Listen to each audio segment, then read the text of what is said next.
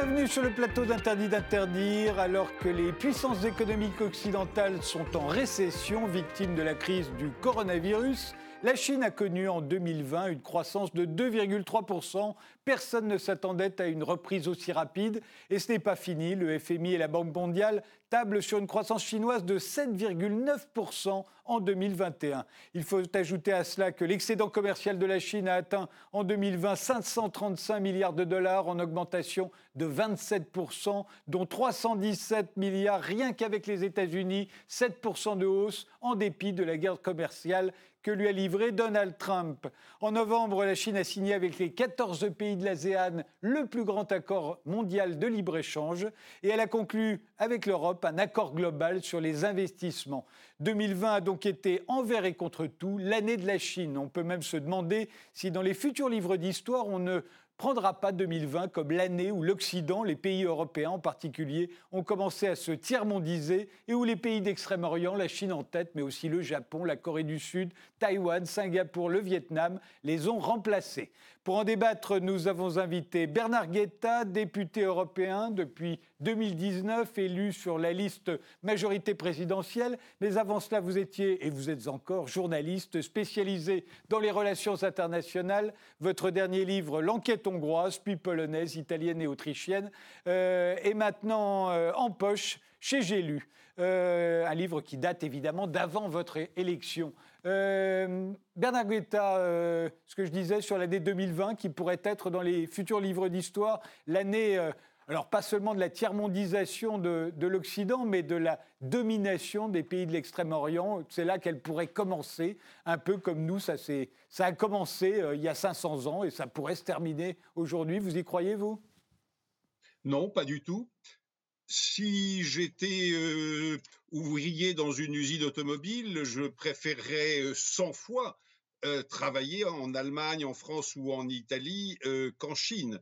Si j'étais un petit agriculteur, je préférerais 100 fois, 10 000 fois l'être dans l'Union européenne ou aux États-Unis euh, qu'en Chine. J'ajouterais, deuxième point, que l'Extrême-Orient, l'Asie, euh, oui, mais l'Asie d'aujourd'hui, vous savez, c'est exactement l'Europe du 19e ou des siècles précédents, c'est-à-dire un continent sur lequel euh, les différentes puissances cherchent à s'affirmer les unes contre les autres et dans lequel, sur lequel l'équilibre n'est toujours pas trouvé. Et puis enfin, 2020, puisque si on parle directement de, la Chine, restera essentiellement l'année où la Chine a commencé à faire politiquement peur au reste du monde. Demandez aux Australiens, mais demandez évidemment aux Taïwanais, aux Japonais, à l'ensemble des pays asiatiques, à l'Inde en particulier. Il y a une agressivité euh, politique aujourd'hui de la Chine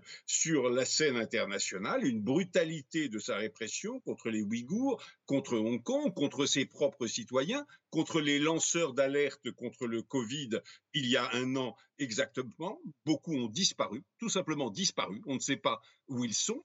Alors non, écoutez, ah pardon, un dernier point. Il y a trois grandes puissances économiques de tête aujourd'hui dans le monde. Deux sont des puissances occidentales sur trois, lesquelles les États-Unis et l'Union européenne, bien entendu. Si vous ajoutez à cela le Japon, l'Australie, la Suisse, combien d'autres? Combien d'autres? Attention. Non, écoutez, n'allez pas trop vite. On en reparlera. Jean-Louis Roca, sociologue, professeur à Sciences Po, chercheur aux séries où vous travaillez sur les classes moyennes en Chine, la contestation et le débat autour de la démocratisation. De 2005 à 2011, vous avez été professeur titulaire au département de sociologie de l'université Tsinghua à Pékin. Vous êtes l'auteur d'une sociologie de la Chine à la découverte. Vous non plus, vous n'y croyez pas. 2020, euh, année du Covid, euh, ne restera pas dans les livres d'histoire comme l'année euh, et de la tiers-mondisation de l'Occident et et de la prise de en tête euh, du pouvoir euh, par les pays d'Extrême-Orient, tous ces pays qui ont beaucoup mieux résisté que nous hein, euh, sur le plan sanitaire, mais aussi sur le plan économique Bon, je ne suis pas devin, hein, je suis un simple chercheur. Et quand je regarde un petit peu ce qui s'est passé effectivement en 2020 et même un tout petit peu avant, euh, moi je prendrais le, point de vue euh, inverse. Euh, mais encore une fois, je suis absolument pas sûr que, la Chine deviendra la grande puissance dominante dans, le futur. Mais enfin, il y a des éléments sur lesquels il faut quand même réfléchir. C'est pas simplement la Chine. Je crois qu'il y a globalement en Extrême-Orient un sentiment face à la crise de la démocratie que, que l'on a vu récemment avec, avec une radicalité récemment encore plus marquée, euh, les problèmes économiques que l'on rencontre, le problème de contrôle effectivement de la pandémie, le problème de gestion, de, de, gouvernance comme on dit. Effectivement, il y a un sentiment global en Extrême-Orient euh, et bien évidemment en Chine, avec l'idée qu'il y a une espèce de décadence. Euh, alors de décadence de l'Occident. Alors évidemment, on reviendra sur cette notion d'Occident. Bon, on peut considérer effectivement que dans les trois grandes puissances économiques aujourd'hui, il y a deux, groupes euh, occidentaux, mais il faut s'entendre aussi sur ce que l'on entend par Occident au niveau des valeurs, au niveau des structures économiques, au niveau des intérêts aussi, je crois, sur lesquels il faut, il faut aussi réfléchir. Alors effectivement, ce qui s'est passé, je dirais, de ces deux dernières années, peuvent légitimement nous obliger à poser cette question qui semble peut-être un petit peu euh, exagérée pour l'instant, euh, mais euh, bien évidemment, on ne sait pas ce, qui, et puis personne ne peut savoir ce, qui va se passer en 2021 et en 2022, etc., etc. Françoise Nicolas, vous, êtes économiste, vous enseignez à Sciences Po, à l'Université Paris-Est, à l'INALCO, à l'IEP Lyon. Vous êtes chercheuse à l'IFRI, où vous dirigez le centre Asie. Euh, alors, même question, est-ce que, que l'Asie, ça pourrait être, euh, dans les, années qui viennent, pourrait remplacer, alors d'abord les pays d'Europe, parce que l'Asie aujourd'hui semble plus tournée vers l'avenir, euh, plus moderne. Au fond, pour la première fois, habituellement, c'était les pays occidentaux qui envoyaient de l'aide aux pays asiatiques quand il y avait une catastrophe et notamment une catastrophe sanitaire, ben là, c'est l'inverse. C'est eux qui nous envoient de l'aide. Euh, qu'en pensez-vous? Oui, ça c'est vrai. Bon, pour autant, je ne parlerai pas d'une tiers mondialisation, de, une tiers mondialisation pardon, euh, de l'Occident. je pense que vous allez un peu vite en besogne. Mais je reviens sur la question que vous posiez tout à fait au début. Est-ce que 2020 sera une année charnière? Et à mon avis, non. Euh, c'est pas 2020 qu'il faut retenir. Je pense que l'année qui a amorcé le changement, c'est 2008 en réalité.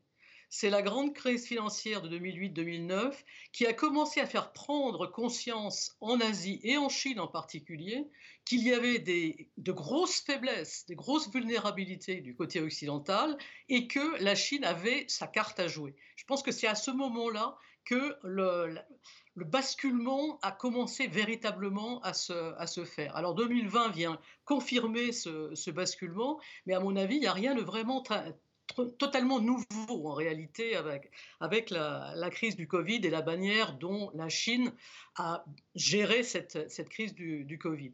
Bon, pour autant, je ne pense pas qu'on s'achemine vers un monde qui sera dominé par l'Asie, comme vous le disiez, parce que, à nouveau, euh, comme ça a été dit précédemment, l'Asie, ça ne veut pas dire grand-chose. L'Asie est multiple, l'Asie est très diverse, et euh, la Chine est un élément, mais un élément qui n'est pas nécessairement l'élément dominant et que tout le monde va suivre en Asie. Il y a de grosses tensions en Asie, le, comportement de la Chine en 2020 n'a fait qu'attiser aussi ces tensions au sein de ce continent asiatique. Et donc, je ne vois pas une Asie très unie qui s'opposerait à l'Occident, si tant est d'ailleurs que l'Occident ait lui-même été uni complètement ces derniers temps. Donc voilà, j'aurais aussi une réponse un peu euh, mesurée. Il y a un changement, il y a un basculement, il, est, il était amorcé depuis longtemps. Euh, mais pour autant, on ne va pas, je pense, vers un monde qui sera exclusivement asiatique et avec l'Occident qui est à la traîne. Alors restons euh, un moment sur euh, l'économie, puisque en novembre, la Chine a signé avec les 14 pays de l'ASEAN, y compris donc l'Australie et la Nouvelle-Zélande, le plus grand accord mondial de libre-échange. Alors cela, qu'est-ce que ça change? Qu'est-ce que ça change pour nous? Qu'est-ce que ça change le monde. Est-ce que c'est une révolution? Est-ce que c'est normal? Euh, Après tout, ça faisait un certain temps qu'on y, qu'ils y travaillaient à cet accord. Euh, est-ce qu'il est révolutionnaire, euh, Françoise Nicolas? Alors d'abord, cet accord, il a été signé par les dix pays de l'ASEAN, plus cinq pays partenaires, la Chine, le Japon, la Corée du Sud, l'Australie, la, Nouvelle-Zélande. Et ce, groupe-là, on discutait depuis longtemps, il discutait avec l'Inde aussi, et l'Inde s'est retirée de la négociation quasiment à la, dernière euh, minute. Mais ces, ces pays voulaient euh, quelque part organiser quelque chose qui existait de fait déjà. Si vous regardez la manière dont les relations économiques se passent dans cette partie du monde, c'est une partie du monde qui est extrêmement cohérente. Et on a des circuits de production, des, chaînes de, de, valeur régionales qui sont très bien structurées dans cette partie du monde. Donc vouloir en quelque sorte institutionnaliser cette réalité, c'était assez naturel. Mais du coup, cet accord ne va pas nécessairement changer fondamentalement la, donne. Ce qu'il va faire, c'est qu'il va faciliter encore plus les, échanges, en particulier en uniformisant les, règles d'origine. Bon, je vous passe les détails techniques de la chose, mais on peut revenir dessus si vous voulez. Ça va faciliter les choses pour les entreprises qui précisément veulent utiliser les complémentarités dans la, dans la région. Donc ça va renforcer une réalité qui est déjà très largement euh, en place. Bon, cela étant, euh, ne nous emballons pas. Euh, ce qui a été mis en place, c'est un cadre avec euh, un horizon de temps extrêmement lointain pour la mise en œuvre des dispositions. Donc il ne faut pas s'attendre du jour au lendemain à ce que tout change. Là, on a des, calendriers qui sont extrêmement longs et on a aussi des, exceptions qui sont extrêmement nombreuses. Donc il ne faut pas non plus s'attendre qu'à l'échelle de ces, ces 15 pays, on ait une vaste zone de libre-échange ou une communauté économique comme on en a une en Europe. Ne nous trompons pas, ça n'est absolument pas de ça qu'il euh, s'agit. Donc on a euh, quand même quelque chose de, nouveau. Jusqu'à présent, les pays asiatiques n'avaient pas été capables de se lancer dans une telle entreprise institutionnelle. Donc ça, c'est une nouveauté. Mais bon, ça reste quand même relativement light euh, sur le plan euh, économique et ça ne fait que conforter quelque chose qui existait déjà en réalité. Bernard Guetta, vous, c'est l'accord euh, conclu entre Pékin et Bruxelles, euh, l'accord global sur les, investissements euh, qui vous inquiète un peu. Vous avez dit d'ailleurs que vous n'alliez pas le voter. alors pourquoi est-ce que ça vous inquiète? Alors écoutez, d'abord, je ne serai pas le seul à ne pas le voter, en tout cas pas dans sa forme actuelle. Il y a, euh, je crois, une très très grande opposition, un très grande, une très grande inquiétude au Parlement européen sur ce texte, dans sa forme actuelle en tout cas, et euh, on n'arrête pas d'en parler. On n'arrête pas d'en parler, on n'arrête pas d'en parler dans tous les groupes et je pense qu'il y aura euh, forcément euh, de grands, grands freinages au Parlement, d'autant que beaucoup des gouvernements européens eux-mêmes euh, sont mécontents, ou en tout cas mal à l'aise avec cet accord. Ce n'est pas fait. Ce n'est pas fait. C'est un projet qui a été poussé par l'Allemagne pour une raison très simple, c'est que l'Allemagne voulait sécuriser ses exportations de machines-outils et surtout euh, d'automobiles de, luxe vers, enfin de luxe, de, qualité vers, euh, la Chine, euh, ça a été un mouvement vraiment précipité parce que les milieux industriels allemands ont craint qu'il y ait une telle tension qui se développe entre les États-Unis et la Chine que l'ensemble des échanges entre la Chine et les deux pays, les deux ensembles occidentaux, États-Unis et Union européenne, soient euh, malmenés ou euh, en péril. Mais encore une fois, vraiment, c'est pas fait.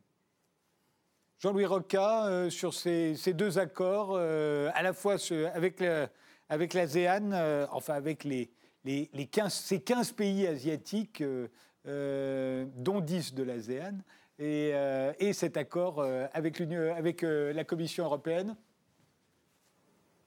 Bah, on est là en plein dans, dans, la schizophrénie, je crois, des relations aujourd'hui euh, avec la Chine, c'est-à-dire que d'un côté, sur le plan économique, euh, on a beau effectivement dire que ces accords peuvent être dangereux, donnent du pouvoir à la Chine éventuellement, même si c'est pas euh, dans l'immédiat, etc., etc.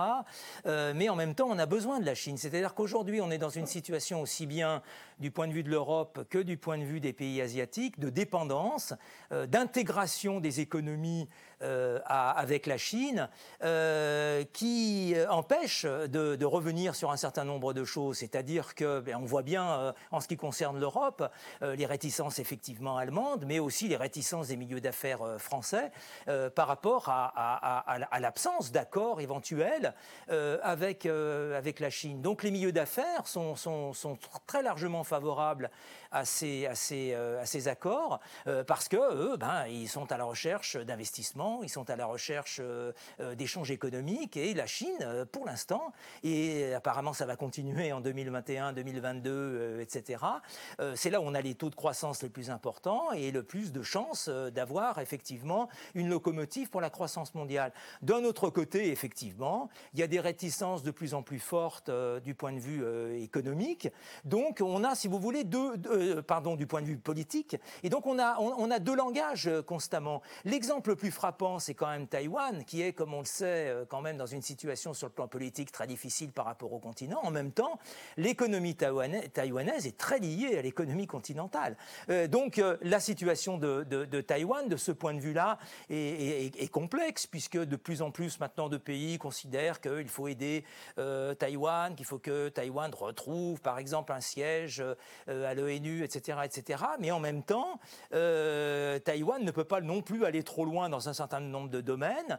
Euh, et les pays euh, comme les États-Unis, on voit bien avec Biden qui a l'héritage maintenant de la question euh, taïwanaise qui a été radicalisée par Trump, on voit bien que les États-Unis non plus ne peuvent pas aller trop loin dans la question taïwanaise. Donc on est, je crois, en plein dans cette question de, de, de, ce découplage, on peut dire. C'est pas le, mot qui est utilisé, euh, le mot est utilisé actuellement pour, une autre, euh, pour, pour un autre concept, pour une autre notion, mais là on a bien un découplage entre les questions économiques et les questions politiques, les questions de domination globale et les questions, je dirais tout simplement de, euh, de croissance de l'emploi, de profit des entreprises, etc.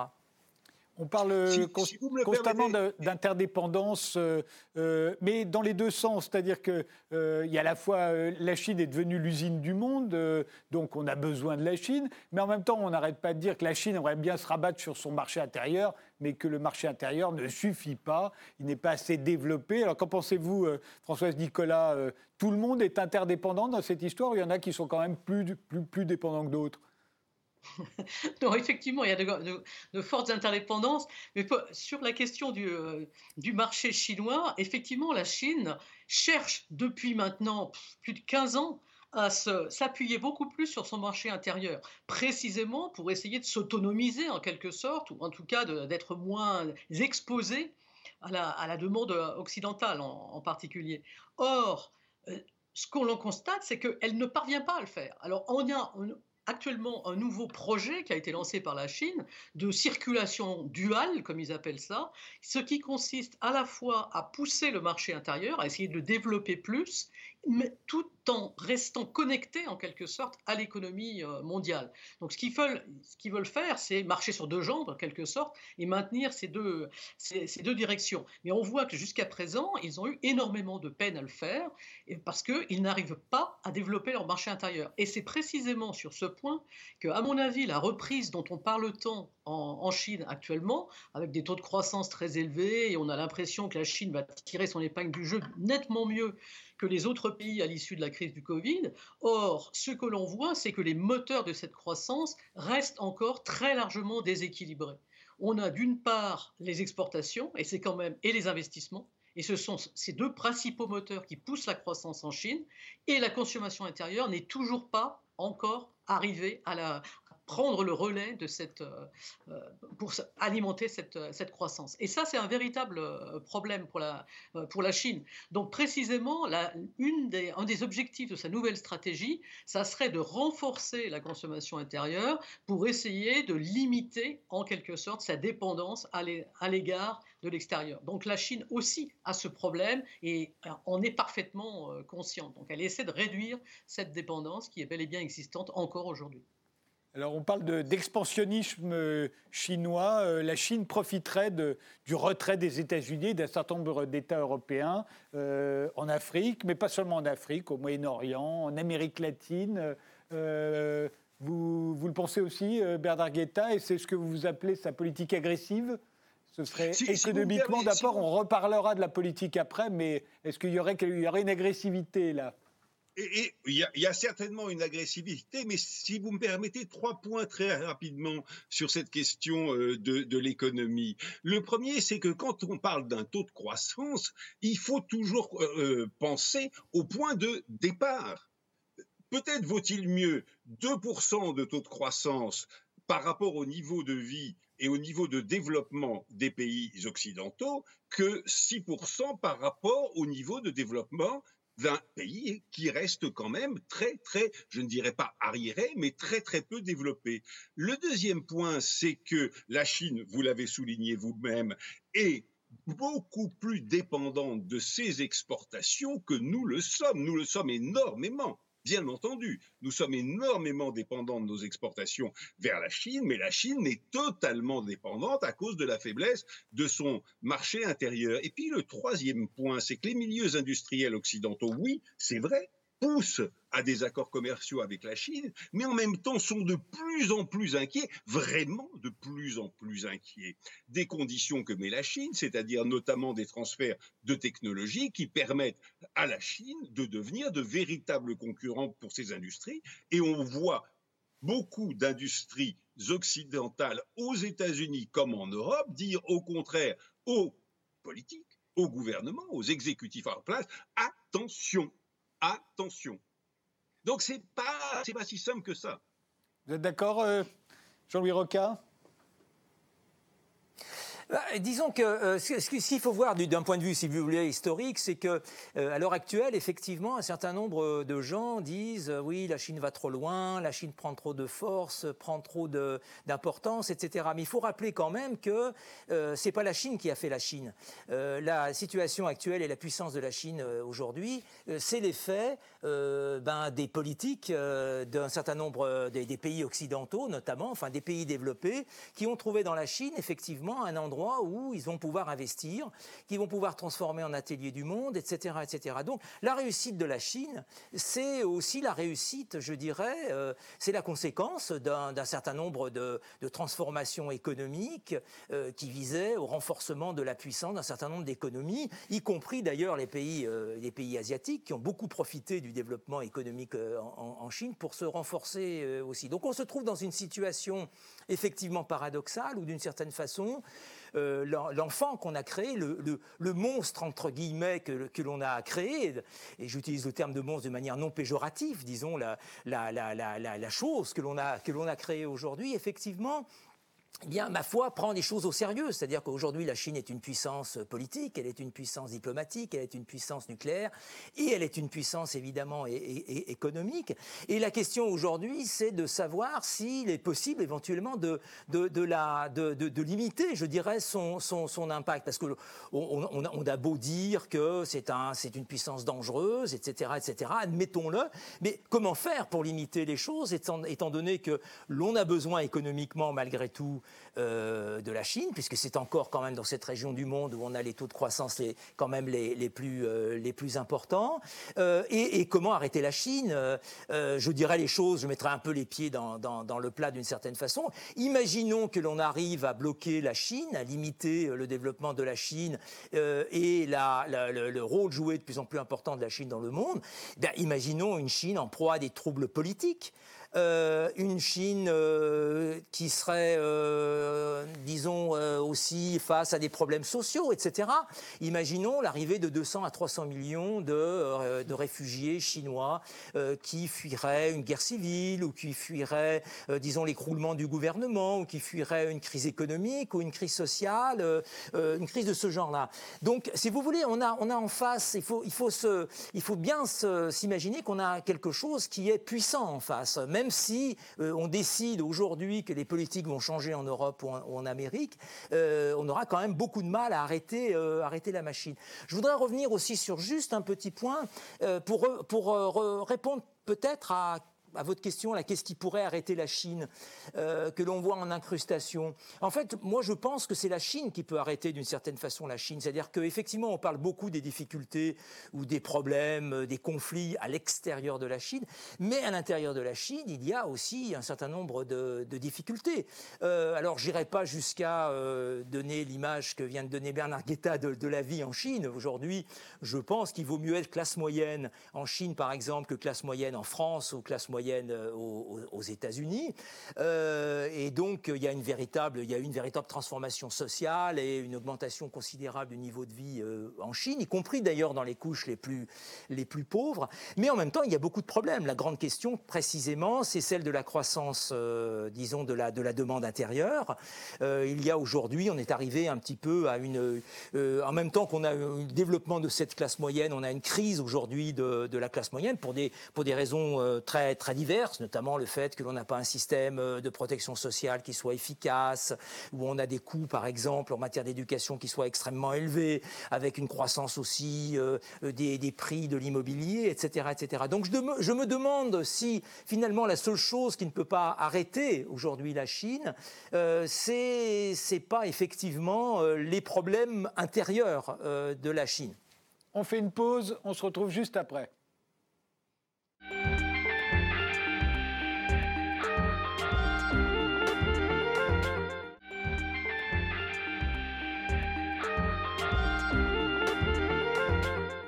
On reprend euh, ce débat sur la Chine avec Bernard Guetta, avec Jean-Louis Roca et, Françoise Nicolas. Euh, on a parlé de l'expansionnisme chinois. Peut-on parler d'impérialisme chinois L'Amérique, euh, avec le plan Marshall, l'Europe de l'Ouest, en faisant entrer les pays de l'Est dans l'Union européenne, voulait convertir ses partenaires à un modèle ou à une idéologie? Est-ce que c'est le cas de la Chine, Françoise Nicolas, d'après vous? Oui, bon, vous faites allusion, là, j'imagine, ou ce que vous avez derrière la tête, c'est le vaste projet des nouvelles routes de la soie lancé par euh, le président Xi Jinping euh, il y a sept ans maintenant. Et euh, avec ce projet, il me semble, alors je ne sais pas si on peut parler vraiment d'impérialisme, mais ce que, ce que la Chine essaie de faire, c'est de, de diffuser sa puissance, en fait, de projeter sa puissance. C'est ça qu'elle essaie de faire. Alors pour autant, elle elle-même ne revendique pas d'exporter son modèle. Ça, c'est quelque chose qui n'est jamais euh, revendiqué de manière officielle. Selon les Chinois parlent, c'est de la solution chinoise. Donc, c'est regarder ce que l'on a fait et vous pouvez vous en inspirer, mais il ne s'agit pas vraiment de répliquer ou de dupliquer le, le modèle chinois. Alors, si l'impérialisme est défini comme la volonté d'imposer un modèle, ce n'est pas, pas exactement ça. Mais ce qui est véritablement fait, et ce qui ce que la Chine essaie de faire de manière très très claire avec ses, routes de la soie, c'est de projeter sa puissance de manière euh, vraiment beaucoup plus affirmée dans le reste du monde. Et euh, lorsque je dis le reste du monde, c'est vraiment l'ensemble de la planète. Initialement, il y avait un nombre relativement limité de pays qui devaient faire partie du, projet, et aujourd'hui, ça se passe vraiment tous azimuts et tous les pays du monde ont vocation en réalité à faire partie de ce vaste projet. Bernard Guetta, n'aviez pas l'air d'accord. Non, parce que je crois que la définition de l'impérialisme, c'est précisément une projection de puissance. Et que euh, cette projection de puissance, vous venez de le dire, madame, est absolument réelle aujourd'hui, patente, indiscutable. En tout cas, la tentative de cette projection de puissance, souvent réussie, parfois en échec, dans beaucoup de pays africains maintenant, mais que s'ajoute aussi à cette projection euh, de puissance depuis un an exactement, depuis euh, février euh, ou mars dernier, une volonté de la diplomatie chinoise de dire à la face du monde bruyamment, avec beaucoup d'agressivité verbale, j'entends. pas, plus que ça, mais quand même beaucoup d'agressivité verbale, que le modèle chinois serait supérieur à la démocratie. Alors, on entend dire la démocratie est en crise oui, bien sûr qu'il y a une crise de la démocratie, comme depuis d'ailleurs la naissance de la démocratie. La démocratie est une crise permanente. Simplement, en Chine, il n'y a pas de crise de la démocratie pour une bonne raison, c'est qu'il n'y a pas de démocratie. Alors évidemment, elle ne peut pas être en crise si elle n'existe pas. Euh, Jean-Louis euh, alors bon, moi j'aurais une, euh, j'aurais une, euh, disons une, attitude un peu entre les deux d'une certaine façon. cest je pense qu'effectivement il y a une puissance, une volonté impérialiste en Chine, mais il y a une volonté impérialiste à partir du moment où un pays veut se développer à l'extérieur, prendre des positions, et on sait très bien que l'économique et le politique sont liés, et donc fort logiquement, on a une volonté effectivement de dominer à la fois politiquement et économiquement. Euh, en même temps, euh, je veux dire qu'il n'y a, rien de mal euh, dans, l'absolu, puisque effectivement, comme vous le disiez vous-même, c'est ce que font les, ont fait les Américains avec le plan Marshall, c'est aussi ce qu'ont fait les Occidentaux lors de l'intégration effectivement des ex-pays socialistes d'Europe, d'Europe de l'Est. bon, il n'y a rien de particulièrement choquant historiquement, je dirais. Après, bon, il y a peut-être effectivement une critique globale à faire à la, à l'impérialisme, mais je ne vois pas, si vous voulez, fondamentalement de, spécificité. Alors, quand on parle de modèle, euh, bon, moi j'ai une, vision assez simple des choses. Moi, je ne vois pas le modèle chinois, c'est-à-dire que je n'ai toujours pas compris ce qu'était le, modèle chinois, aussi bien sur le plan économique, sur le plan euh, politique. Quand on regarde ce qui s'est passé depuis une vingtaine d'années en Chine, en dehors de la taille du pays, euh, en dehors de la spécificité, je dirais, historique, etc., du on retrouve des formules qui ont été puisées, d'ailleurs, je vous le rappelle, euh, dans des pays comme euh, Taïwan, euh, le Japon, etc. Donc on n'a pas des... Ou, voire même, par exemple, quand on regarde ce qui s'est passé au niveau de l'exode rural à l'intérieur de la Chine, des choses qu'on a, qu'on a retrouvées au 19e siècle en Europe, qu'on a retrouvé, qu'on peut retrouver dans, beaucoup de, pays.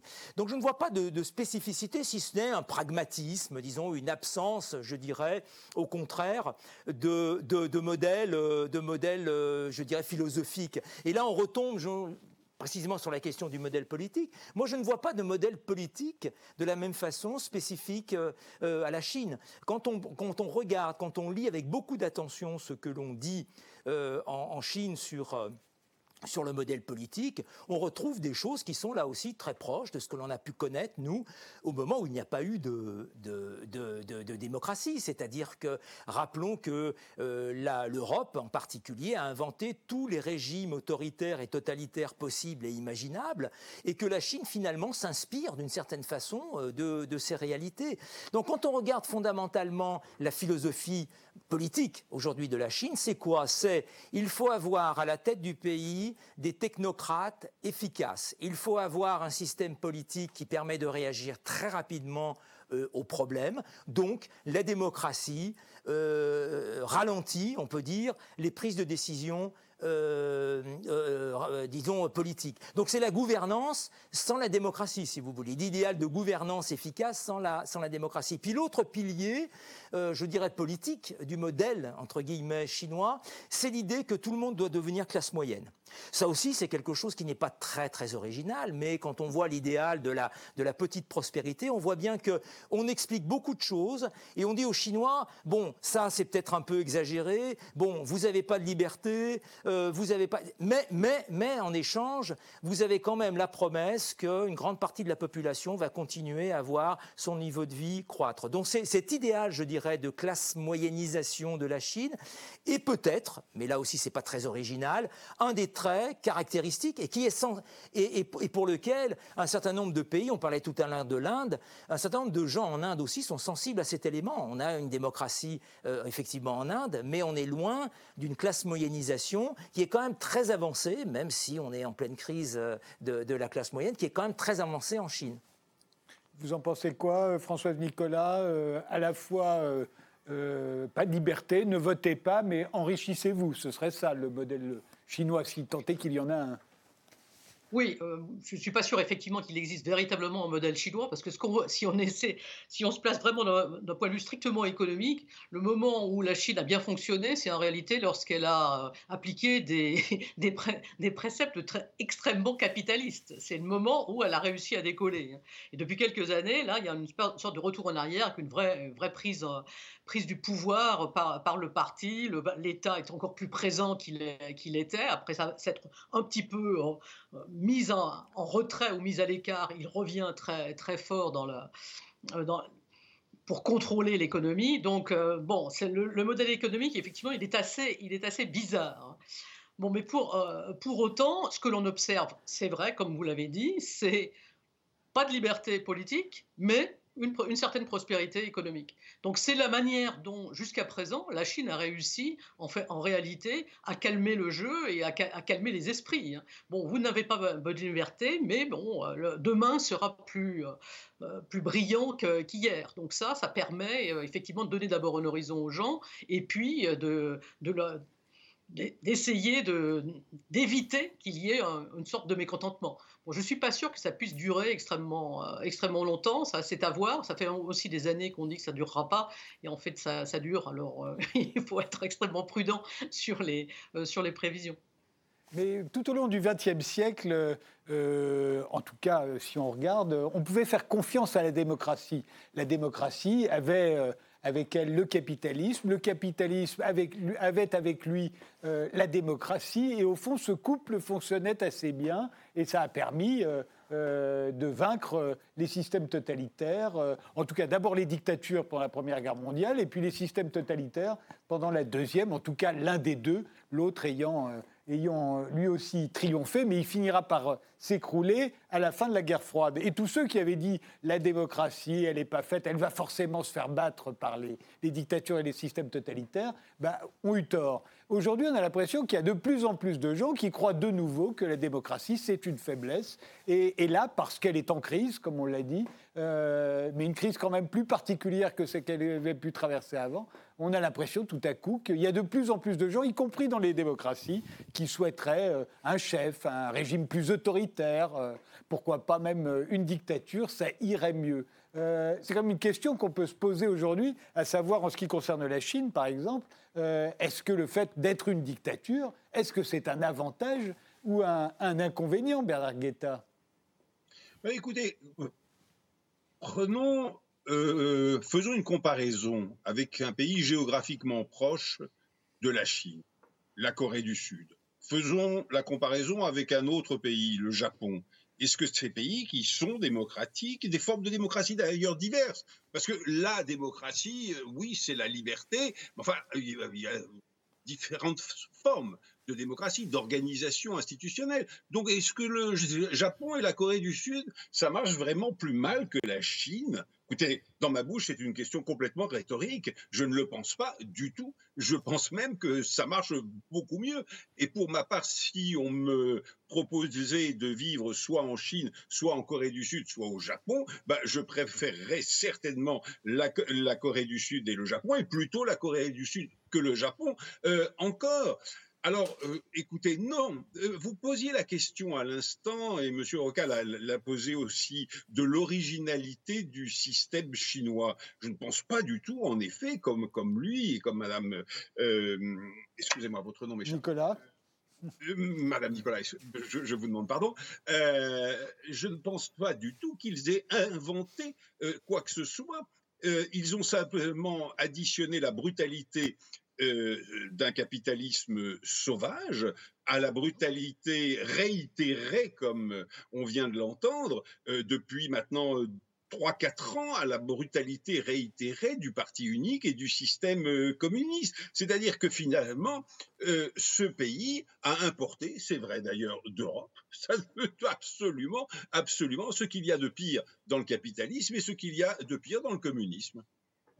Euh, alors, même question. C'est vrai que la, Chine euh, est accusée à la fois de commettre un génocide sur les Ouïghours, euh, d'avoir repris la, répression à Hong Kong, de lorgner toujours dangereusement sur Taïwan. Et puis, on a vu Jack Ma, le pourtant puissant patron d'Alibaba, euh, disparaître du jour au lendemain et, après avoir critiqué le, régime et réapparaître deux mois et demi et dire du bien du régime. Euh, donc même question, le fait que la, la Chine soit une dictature et ne s'en cache pas, est-ce que c'est un avantage ou un inconvénient euh, aujourd'hui? Je parle économiquement dans sa course toujours vers, vers l'expansionnisme, vers les sommets. Françoise Nicolas? Effectivement, la dictature a certains avantages sur le plan de la gouvernance économique. L'avantage que ça a, c'est que ça permet d'agir très rapidement.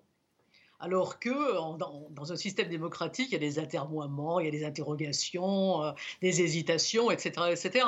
Donc si on se place d'un point de vue ultra pragmatique, la dictature a des avantages, effectivement. C'est la rapidité d'action, c'est l'unité d'action, mais bon, tout cela est obtenu à un prix qui est quand même extrêmement euh, élevé. Donc si on, se, focalise juste sur le résultat économique, oui, je peux bien admettre que la dictature puisse avoir des avantages.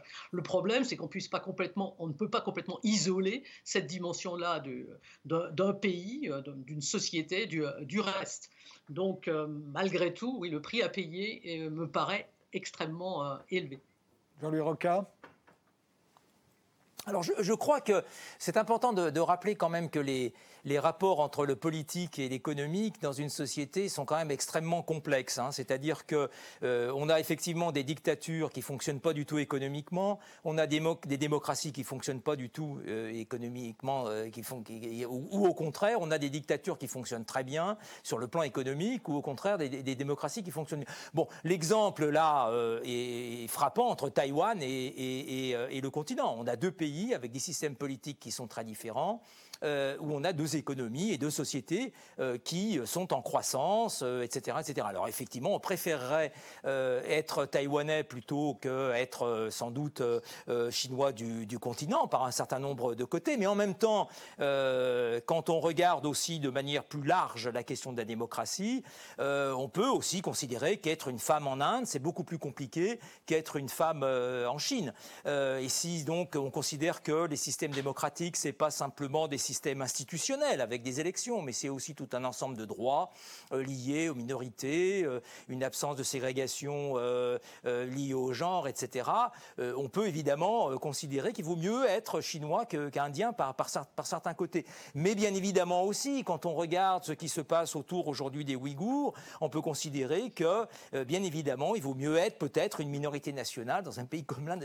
Donc tout serait, si vous voulez, très, très, très compliqué et dépend un peu des normes idéologiques, des, choix idéologiques que l'on met en priorité.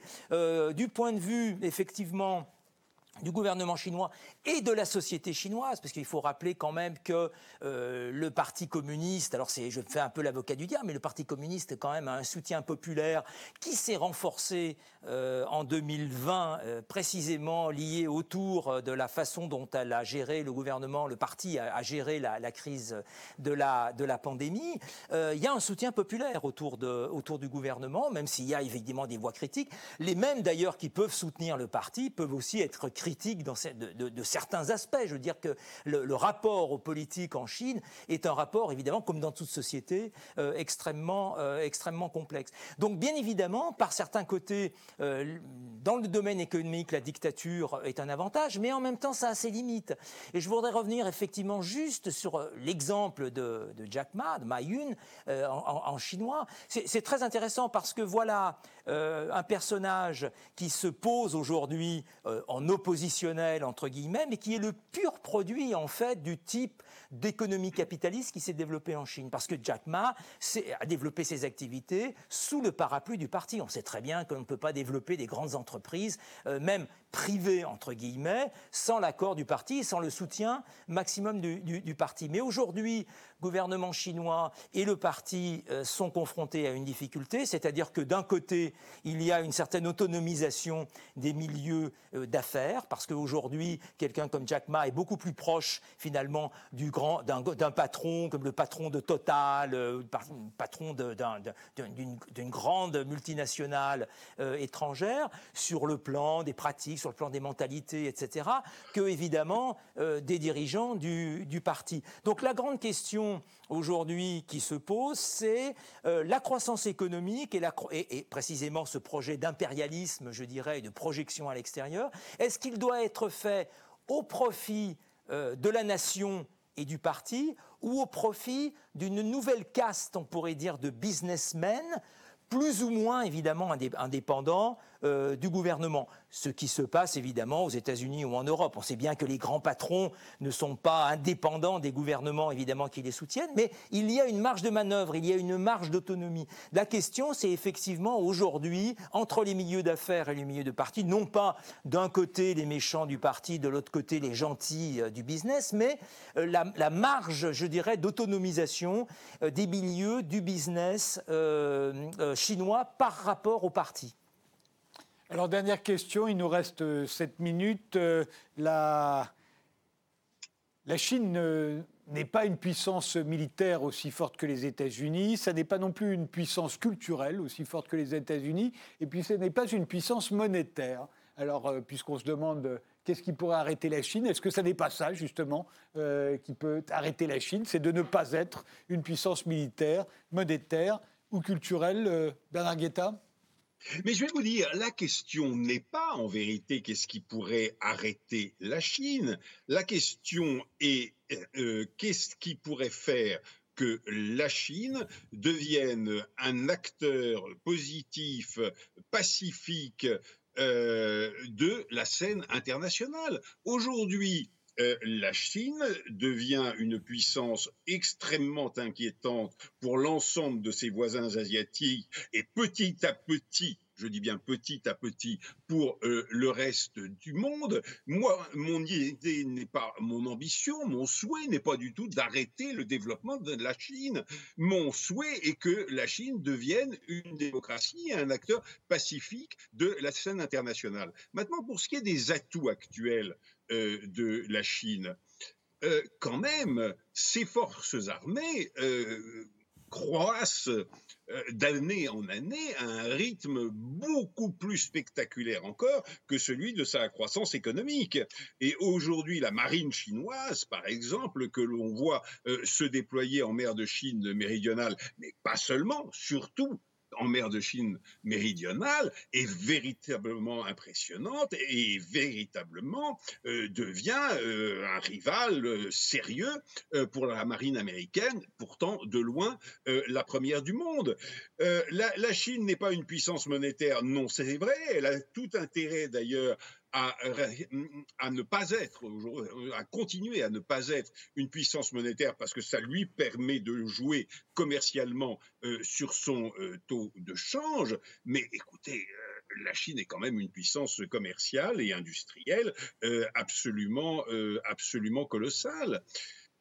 Encore un mot, j'ai un peu le vertige pendant notre, notre discussion parce que nous en sommes au, début du 21e siècle, en, 2021, euh, en France, alors il est vrai sur une chaîne russe, mais enfin quand même, en France, à discuter gravement des mérites comparés de la dictature et de la démocratie. Écoutez, non, non, ça n'est pas du tout. Non, non, je termine. Je termine ça n'est pas ce qu'on a dit. Je termine, je termine. Pour moi, le choix est absolument fait je choisis la liberté. Évidemment que je choisis la liberté. Ça ne se discute pas. Je ne veux pas vivre en Russie, je ne veux pas vivre en Chine, je ne veux pas vivre dans euh, une aucune autre dictature. Ça, ça n'était pas le sens de ma question, ou alors je me suis très mal exprimé.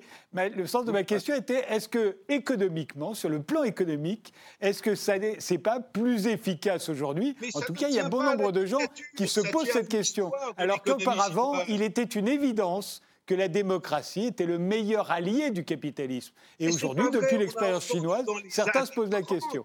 Mais la parole est à Françoise Nicolas qui. qui... de gens dire sous Hitler, les trains arrivent à l'heure. Oui, mais le capitalisme n'était pas en compétition à ce moment-là. En tout cas, il était beaucoup moins efficace que le capitalisme américain. On l'a vu par la suite. Euh, la réponse de Françoise Nicolas ah, Qu'est-ce qui pourrait arrêter la Chine? Oui, ou, à, la question sur la, puissance militaire, la puissance monétaire ou la puissance culturelle, trois puissances qui lui manquent par rapport aux États-Unis. Oui, parce que qu'est-ce qui pourrait arrêter la Chine? Là, je suis complètement d'accord avec Bernard Guetta. C'est pas la question. Il ne s'agit pas d'arrêter la Chine. Il s'agit simplement de faire en sorte que la Chine joue le jeu selon les mêmes règles que tout le monde. Et là, si la, Chine veut vraiment s'intégrer dans le concert des nations sur les mêmes bases que les autres, il n'y a absolument aucun problème. Le, gros souci aujourd'hui, la grande difficulté aujourd'hui, c'est que la Chine cherche à éviter un certain nombre de règles. Et donc là, ça, ça pose problème. Alors après, est-ce que la Chine est une puissance monétaire? Non, elle ne l'est pas pour l'instant. Effectivement, ça fait, ça fait son affaire parce que comme il y a un contrôle très étroit du parti, du gouvernement sur l'économie, avoir une, monnaie qui serait une monnaie internationale comme le dollar, ça lui enlèverait des leviers qui peuvent peser sur l'économie interne. Donc ça, je pense que la, Chine n'est pas tellement prête à le, faire. Donc là, je pense qu'il y a une, marge. Et même si la Chine cherchait éventuellement à internationaliser le, yuan et à faire du yuan une monnaie qui serait légale du dollar, elle se heurterait, à mon avis, aujourd'hui à un énorme problème, qui est le problème de la confiance. Une monnaie ne peut devenir une monnaie internationale que si elle est acceptée comme telle. Or, pour que une monnaie soit acceptée, il faut qu'elle inspire confiance et il faut que le pays ou le régime sur lequel elle s'adosse soit inspire lui-même confiance. Or aujourd'hui, ça n'est pas le cas. Et donc là, on en revient à la question qui est ne pas arrêter la Chine, mais faire en sorte que la Chine joue selon des règles du jeu qui sont celles qui sont acceptées par tous. Dernière. C'est ça, euh, qui sera la base de la confiance et ce qui permettra éventuellement à la Chine de, de gagner en puissance dans d'autres domaines que ceux dans lesquels elle est déjà extrêmement puissante aujourd'hui. Dernier, dernier mot, Jean-Louis Roca oui, alors je pense, bon, je voudrais quand même rappeler que le, principe du capitalisme, c'est qu'il n'y a pas de, principe. Donc, euh, si effectivement la Chine euh, triche parfois avec les règles, bon, elle n'est pas la seule. Hein, euh, on sait bien, on a des, des tas d'exemples d'entreprises ou des économie qui ne joue pas sur les règles. Hein. Le jeu, c'est justement qu'il y ait des règles pour qu'on puisse éventuellement les contourner et donc faire encore plus de bénéfices quand même. Donc ce que fait la Chine n'est pas non plus complètement en contradiction avec ce que peuvent faire les Américains, etc. etc. Donc là, là-dessus, il faut être, je crois, un peu, euh, un peu, un peu réaliste. Le, deuxième point que je voudrais noter, c'est que effectivement, moi, je, euh, considère, euh, en me mettant d'une certaine façon à la place des Chinois, dire que effectivement, dictature ou, démocratie. Et je rappelle d'ailleurs que ce n'est pas simplement le cas de la Chine, c'est aussi euh, le cas d'un certain nombre de pays européens actuellement. Je pense à la Pologne par exemple, où les gens se posent des questions de savoir si finalement euh, ils ne voudraient pas mieux un, gouvernement un peu plus musclé, etc. etc. Euh, c'est le cas aussi en Italie. Rappelons-nous aussi, les choses ont un petit peu changé dernièrement, mais on se posait la question de savoir si finalement la démocratie italienne était, devait devait être remplacé par un système un peu plus fort, etc. Un certain nombre de forces politiques, en tout cas, euh, allaient dans, ce sens-là. Donc je pense qu'il y a globalement à l'intérieur du, du monde, euh, et je moi, je prends d'une certaine façon le point de vue du, du, de, de, l'être humain lambda euh, euh en Inde, en Chine euh, ou ailleurs, il peut se poser la question légitimement de savoir, bon voilà, j'ai un certain nombre de difficultés dans ma, dans ma, dans ma disons, dans, dans, dans ma vie. Est-ce que finalement la démocratie m'apporte un certain nombre de, de choses ou est-ce qu'il vaudra mieux passer à une dictature? Je rappelle aussi quand même que la crise de, euh, de et, que, que les difficultés aujourd'hui économique, euh, politique, pardon, et la crise de la démocratie est aussi liée euh, au néolibéralisme, c'est-à-dire qu'il y a eu un certain nombre de réformes quand même qui ont transformé la vie des gens à l'intérieur, euh, je dirais, des, différentes sociétés, qui font que, évidemment, les gens sont amenés à se poser cette question, qui est souvent une question de survie. Merci tous les trois d'avoir participé à ce débat. Merci de nous avoir suivis et rendez-vous au prochain numéro.